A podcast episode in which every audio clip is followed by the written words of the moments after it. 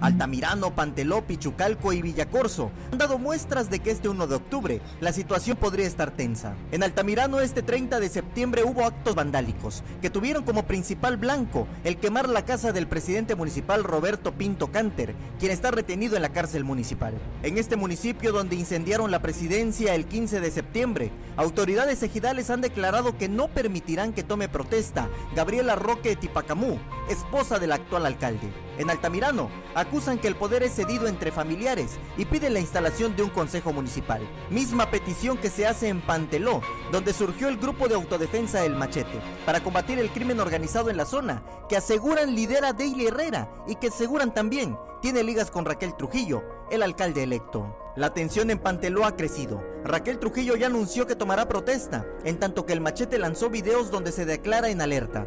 En medio, hay 21 personas retenidas en Panteló, que de manera extraoficial serán liberados solo si Trujillo renuncia a la presidencia. Por otra parte, Moisés Aguilar Torres, alcalde de Pichucalco, tuvo que brincar en una ventana para poder evadir una manifestación de sus trabajadores que exigen salarios y el proporcional de aguinaldo. En Villacorso existe el reporte de la retención del tesorero, el director de obras públicas y otros empleados, pues aseguran que el presidente Adier Nolasco Marina no concluyó obras. Samuel Revueltas, Alerta Chiapas.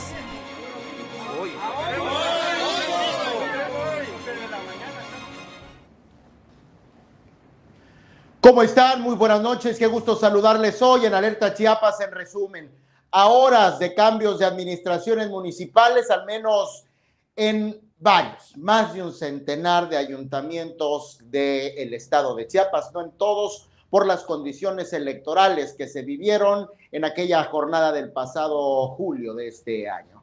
Y así como esta situación que prevalece en varios municipios, en al menos cuatro, cinco, seis de ellos en los que hay problemáticas sociales en medio ya del cambio de batuta. También hay el recuerdo del Congreso del Estado, las leyes que dejó pendientes y que ya habrá de estrenarse mañana una nueva legislatura. De eso y más platicamos esta noche en Alerta Chiapas. En resumen, por cierto, hoy un recuerdo, el Conejo Bus vuelve a hacer noticia y señalan, señalan que... Eh, el que haya fallado esta iniciativa del Conejo Bus se debe a que estuvo plantado eh, prácticamente en el aire producto de la corrupción del ex gobernador Juan Sabines. Con eso y más iniciamos esta noche. Samuel Revuelta. Eric Ordóñez, ¿cómo estás? Muy buenas noches a la ciudadanía que en estos momentos está conectando a la plataforma de Alerta Chiapas. Oiga, ¿de dónde nos está viendo? Coméntenos cómo se está viviendo en estos momentos el proceso de relevo en el ayuntamiento. Ya, ya hay varios ayuntamientos que están eh, tomando protesta, Cacahuatán, algunos municipios del Soconusco, en otros más parece que la cosa se va a poner bastante fea. En Altamirano tienen incluso retenido al presidente municipal, dicen algunas versiones que está en la cárcel municipal totalmente desnudo y hoy le quemaron su casa. Eric Ordóñez, comenzamos. Comenzamos, Samuel, justamente con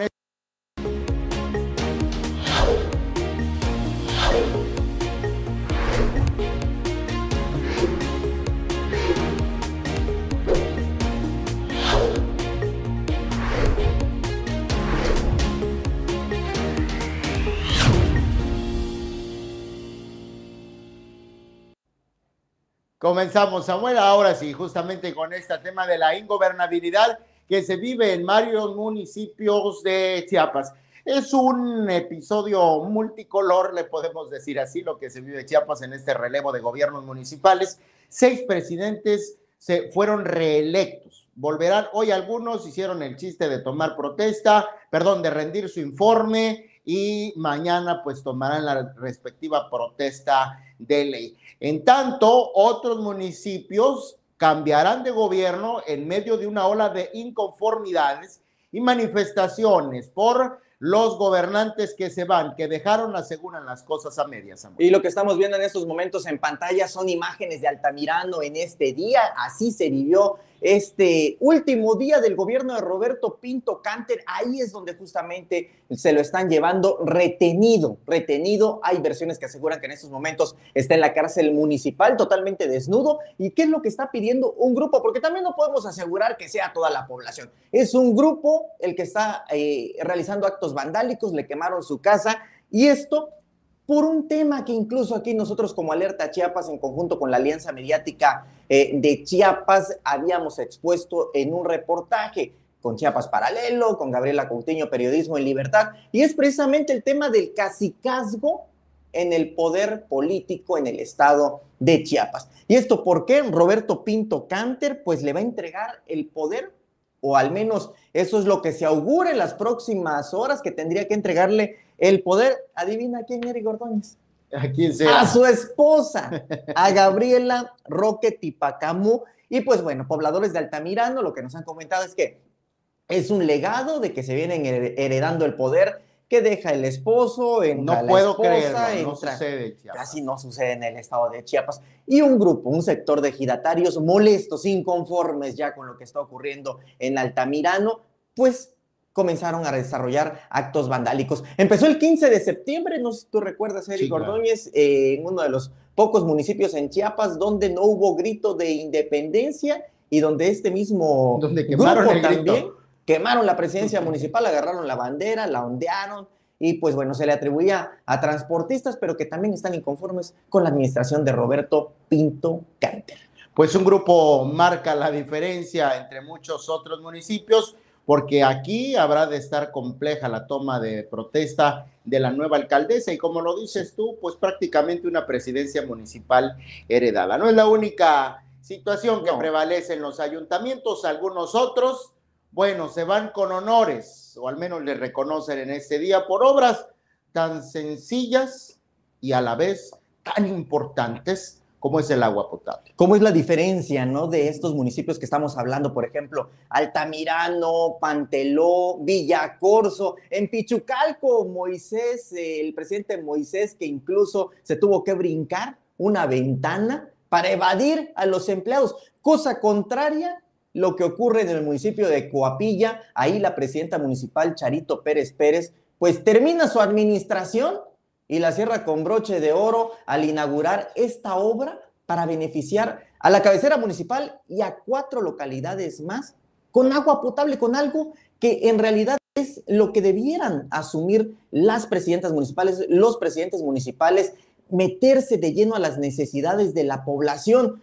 Muy al contrario, por ejemplo, de la situación en San Cristóbal de las Casas, donde priva la inseguridad, en Tapachula, con la presidenta que se va a reelegir también, que está llena de hoyos, eh, Tapachula, algo tan simple como es el agua potable, pero que necesita de mucha visión, de gestoría. Aquí, bueno, la presidenta municipal eh, eh, descargó más de 13 millones de pesos para una obra de cuatro etapas y llevar el agua, mira, de una población de El Molino, llevarla directamente hacia los hogares de la gente que lo que necesita y que se supone que deberían de estar haciendo las administraciones municipales es justamente eso, dotar de los servicios básicos.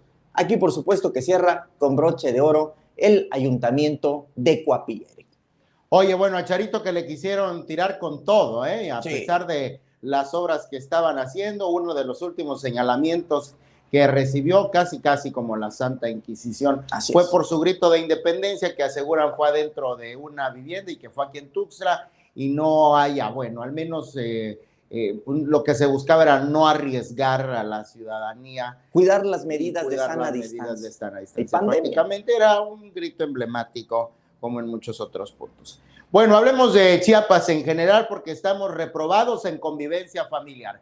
Somos el estado con mayor índice de violencia familiar y esto se acrecentó con el paso de la pandemia, desde el inicio del confinamiento por la pandemia de SARS-CoV-2, del coronavirus. La violencia familiar junto con eh, eh, el narcomenudeo son de las incidencias delictivas que más destacan en el estado de Chiapas. Esto según los datos que proporcionó del mes de agosto, le repito, del mes de agosto, con base en los datos del Secretariado Ejecutivo Nacional de Seguridad Pública, el Observatorio Ciudadano de Chiapas. Durante el mes de agosto, de acuerdo al boletín de prensa mensual, junto con el narcomenudeo, la violencia familiar es uno de los delitos, patrones incluso regionales, eh, audiencia, Samuel. Los municipios con mayor incidencia en narcomenudeo, se los comparto, colindan con estados de la periferia, en fronteras con Guatemala, Suchiate y Benemérito de las Américas, y al norte casi frontera con Tabasco, Pichucalco y Palenque. La violencia familiar está presente en el corredor de la zona Soconusco e Istmo Costa, desde Tapachula hasta Arriaga. Todos estos municipios son los de mayor violencia intrafamiliar, según de violencia familiar, según el Observatorio Ciudadano. Por otra parte, durante el mes de agosto también hay que destacar que cinco de los 16 delitos analizados registraron un aumento en comparación con el mismo periodo, pero del año pasado. El feminicidio resalta con un incremento del más de 197% en promedio en Chiapas. Se cometió un feminicidio por semana en este mes.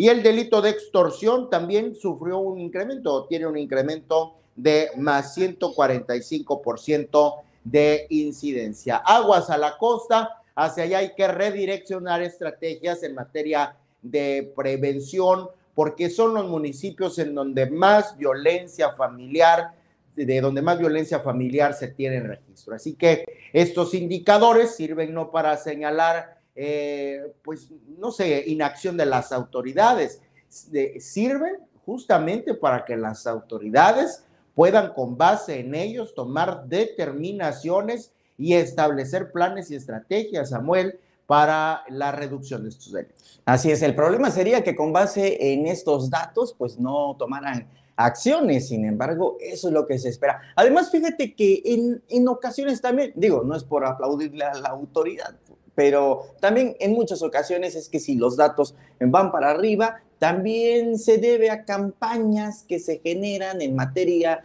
eh, de pedirle a la ciudadanía que se acerquen y que denuncien, porque acuérdate que también eso luego hay eh, actos de violencia, hay robos, hay diferentes incidentes y lo que hacemos también es olvidarlo, dejarlo ahí a que la autoridad haga algo, pero si uno no le notifica a la autoridad, pues evidentemente tampoco lo van, a, No vamos a hacer ni estadísticas. No vamos a hacer ni estadísticas, imagínate. y pues bueno, todas las quejas vienen a recaer ahora a partir de esos unos años en las benditas redes sociales.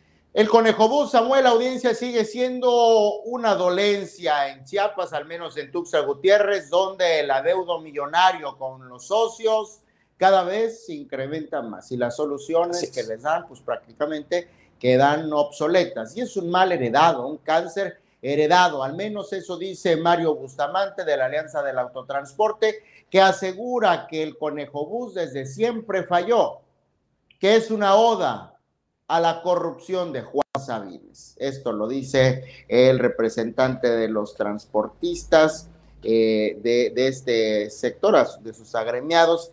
Esto en una conferencia de prensa donde fue cuestionado. Él dijo que a sus compañeros, colegas transportistas, los, eh, eh, bueno, pues respecto a este tema específicamente, dijo que él apoya la justicia y si apoya la justicia, entonces muy seguramente aquí lo necesario es que apegado a justicia, el Estado apechugue y cumpla con la responsabilidad que haya sido pautada, aunque lo haya hecho Juan Sabines. Pero de que fue una tomada de pelo el conejo Bull lo fue, porque esta, e, este, esta supuesta modernización del transporte público en Tuxtla Gutiérrez será, eh, eh, se suponía paralelo a la producción del famosísimo biodiesel, que eso, eso los iba a hacer altamente rentables, redituables. ¿Y qué pasó? Le pregunto ya a usted, audiencia, si alguna vez, aunque sea, fue a comprar biodiesel para hacer una carnita asada. Al menos. Al menos, ¿no? Bueno, Mario Bustamante dijo, lo sabían desde el principio, el conejo bus nunca fue redituable, nunca funcionó, es culpa de Juan Sabines y uno de los transportistas ahora afectados, de los socios del Conejo Bus, justamente declaró eso, que nunca estuvieron de acuerdo pero prácticamente fueron presionados por el gobernador en turno, Juan Sabines, y así se dieron. Juan Sabines no hacía eso. Juan Sabines, haz de cuenta que para convencerlos, les dijo, pues pónganse ahí, el, hagan el papel, el contrato, el convenio, como ustedes quieran. Pero de que se van, se van. ¿Cuántos no iban a parar al famoso Pitiquitos en dado caso de que se opusieran a las órdenes del exgobernador Juan Sabines. ¿Cuántos? No, imagínate que no estábamos nosotros en estos menesteres todavía. Yo recuerdo perfectamente. tendría que ir a ver hasta allá. Sí, por supuesto. Aquí nada más cerquita en Chiapa de Corso, que ya después él llegó y lo clausuró, pero bueno, son otras historias. Yo recuerdo perfectamente bien, Eric Ordóñez, cuando se inaugura el Conejo Bus, ahí en la pochota del banderazo de salida Juan Sabines y todo se veía como miel sobre hojuelas. Teníamos de un lado a transportistas que, bueno, estaban cediendo por medio de este convenio, convenio con el que ahora están sufriendo y como tú dices, y Gordóñez, eh, ver en esos momentos los autobuses con clima, eh, con pantallas, eh, prometiendo la anhelada sustentabilidad, sustentabilidad, perdón, a través del biodiesel, que bueno, era lamentablemente todo eso una pantalla, porque con el paso del tiempo se cuenta que no era redituable para nadie, para absolutamente para nadie, porque además, no sé si te acuerdas que como usuario también te tendrías que esperar una hora incluso ah, para que pasara la vacío con el y pudieras... Y dar cambio. Yo creo que lo, único, lo único benéfico que en algún momento tuvo el Conejo Bus fue para las personas con algún tipo de discapacidad que sí se podían transportar evidentemente a un bajo costo, incluso por debajo del precio eh, normal, y que creo que eso la verdad sí estaba bastante bien. Ahora sí pusieron también una especie de, de plan emergente para las personas eh, que tienen algún tipo de este, discapacidad. oye, Samuel, que tampoco da el servicio completo. Digo, en algún momento he tenido que utilizarlo y para que pase uno, híjole, ¿no? Como idea, era un proyecto muy bello. Pero por supuesto que no tenía ningún tipo de fondo y que ahora se están viendo las, grandes deficiencias y las consecuencias. Pero mira, Samuel, haya sido como haya sido, en el momento que administraba el gobierno del Estado, eh, Juan Sabines se firmó este compromiso, pero lo firmó el Estado. Sí.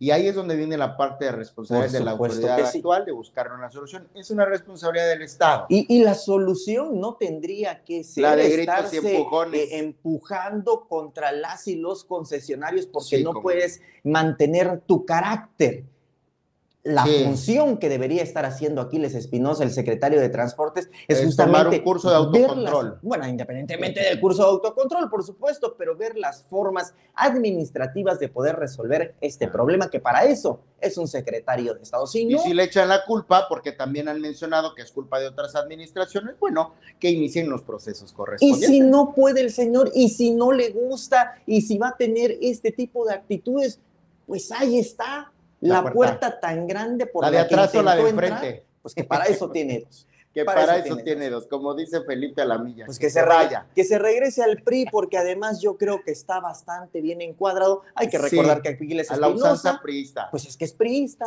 ¿No te acuerdas cuando compitió contra Roberto, eh, Roberto Albores Gleason rumbo a la presidencia del PRI? Hizo su berrinche incluso, de plano ni llegó a registrarse de última hora. Y bueno, Aquiles Espinosa hacía actuado. Y bueno, yo lo entrevistaba en el Congreso del Estado y hacía cada eh, malabar, cada cara, incluso también a los medios de comunicación. No, es un tipo que, híjole, de funcionario público, de servidor público, la verdad es que no tiene ni un solo pero No sé qué hacer. Tranquilo, estás alterado. Yo creo que sí. Estás alterado.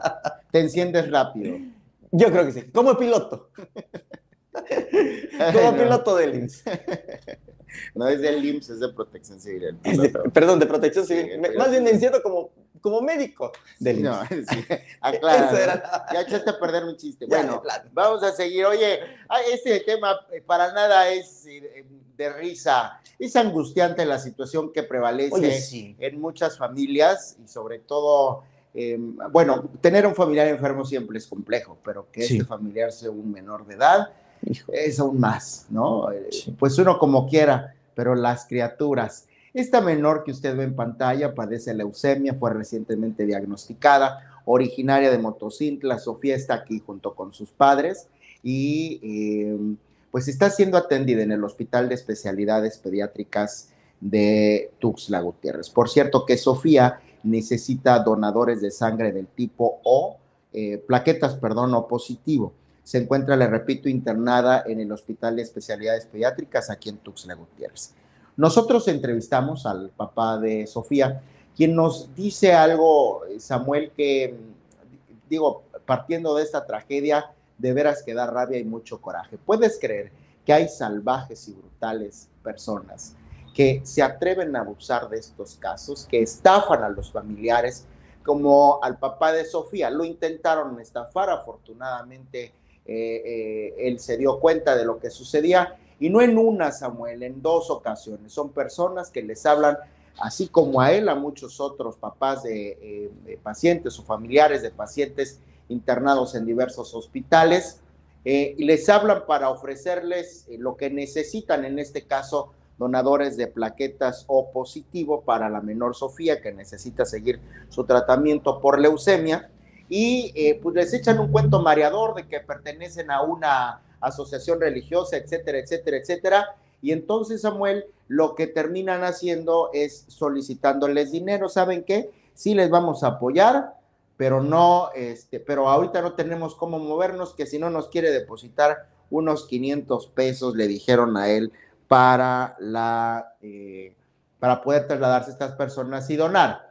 Y empiezan a mandar números de cuentas del Oxxo. Mucho cuidado con ello, así es como este hombre se dio cuenta de que lo que intentaban era estafarles. Pero ahora les digo, si usted puede apoyar a Sofía y a sus papás que solicita plaquetas O positiva, que enfrenta la leucemia y se encuentra internada en el Hospital de Especialidades Pediátricas, los números de teléfono son 962 217 58 413 962 239 3312 962 perdón 175 84 13 y 962-239-3322. Sino de cualquier modo, esta publicación, estos datos están públicos en eh, un video que compartimos, en este que usted justamente ve, en el que damos a conocer esta historia. De veras, qué triste situación pasa esta menor, pero qué triste también ver la inmundicia que todavía ante esta situación se hace presente.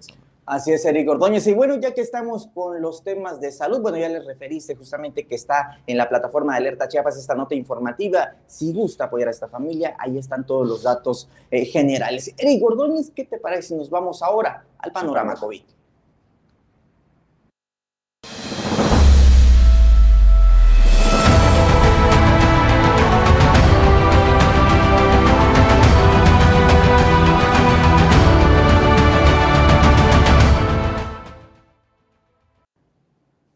Al menos un deceso por COVID reporta hoy la Secretaría de Salud del Estado de Chiapas y en más de una decena de municipios contagios en este día. Esta semana eh, está por concluir prácticamente con una incidencia promedio de nuevos casos de 50 al menos a lo largo de, estos últimos días.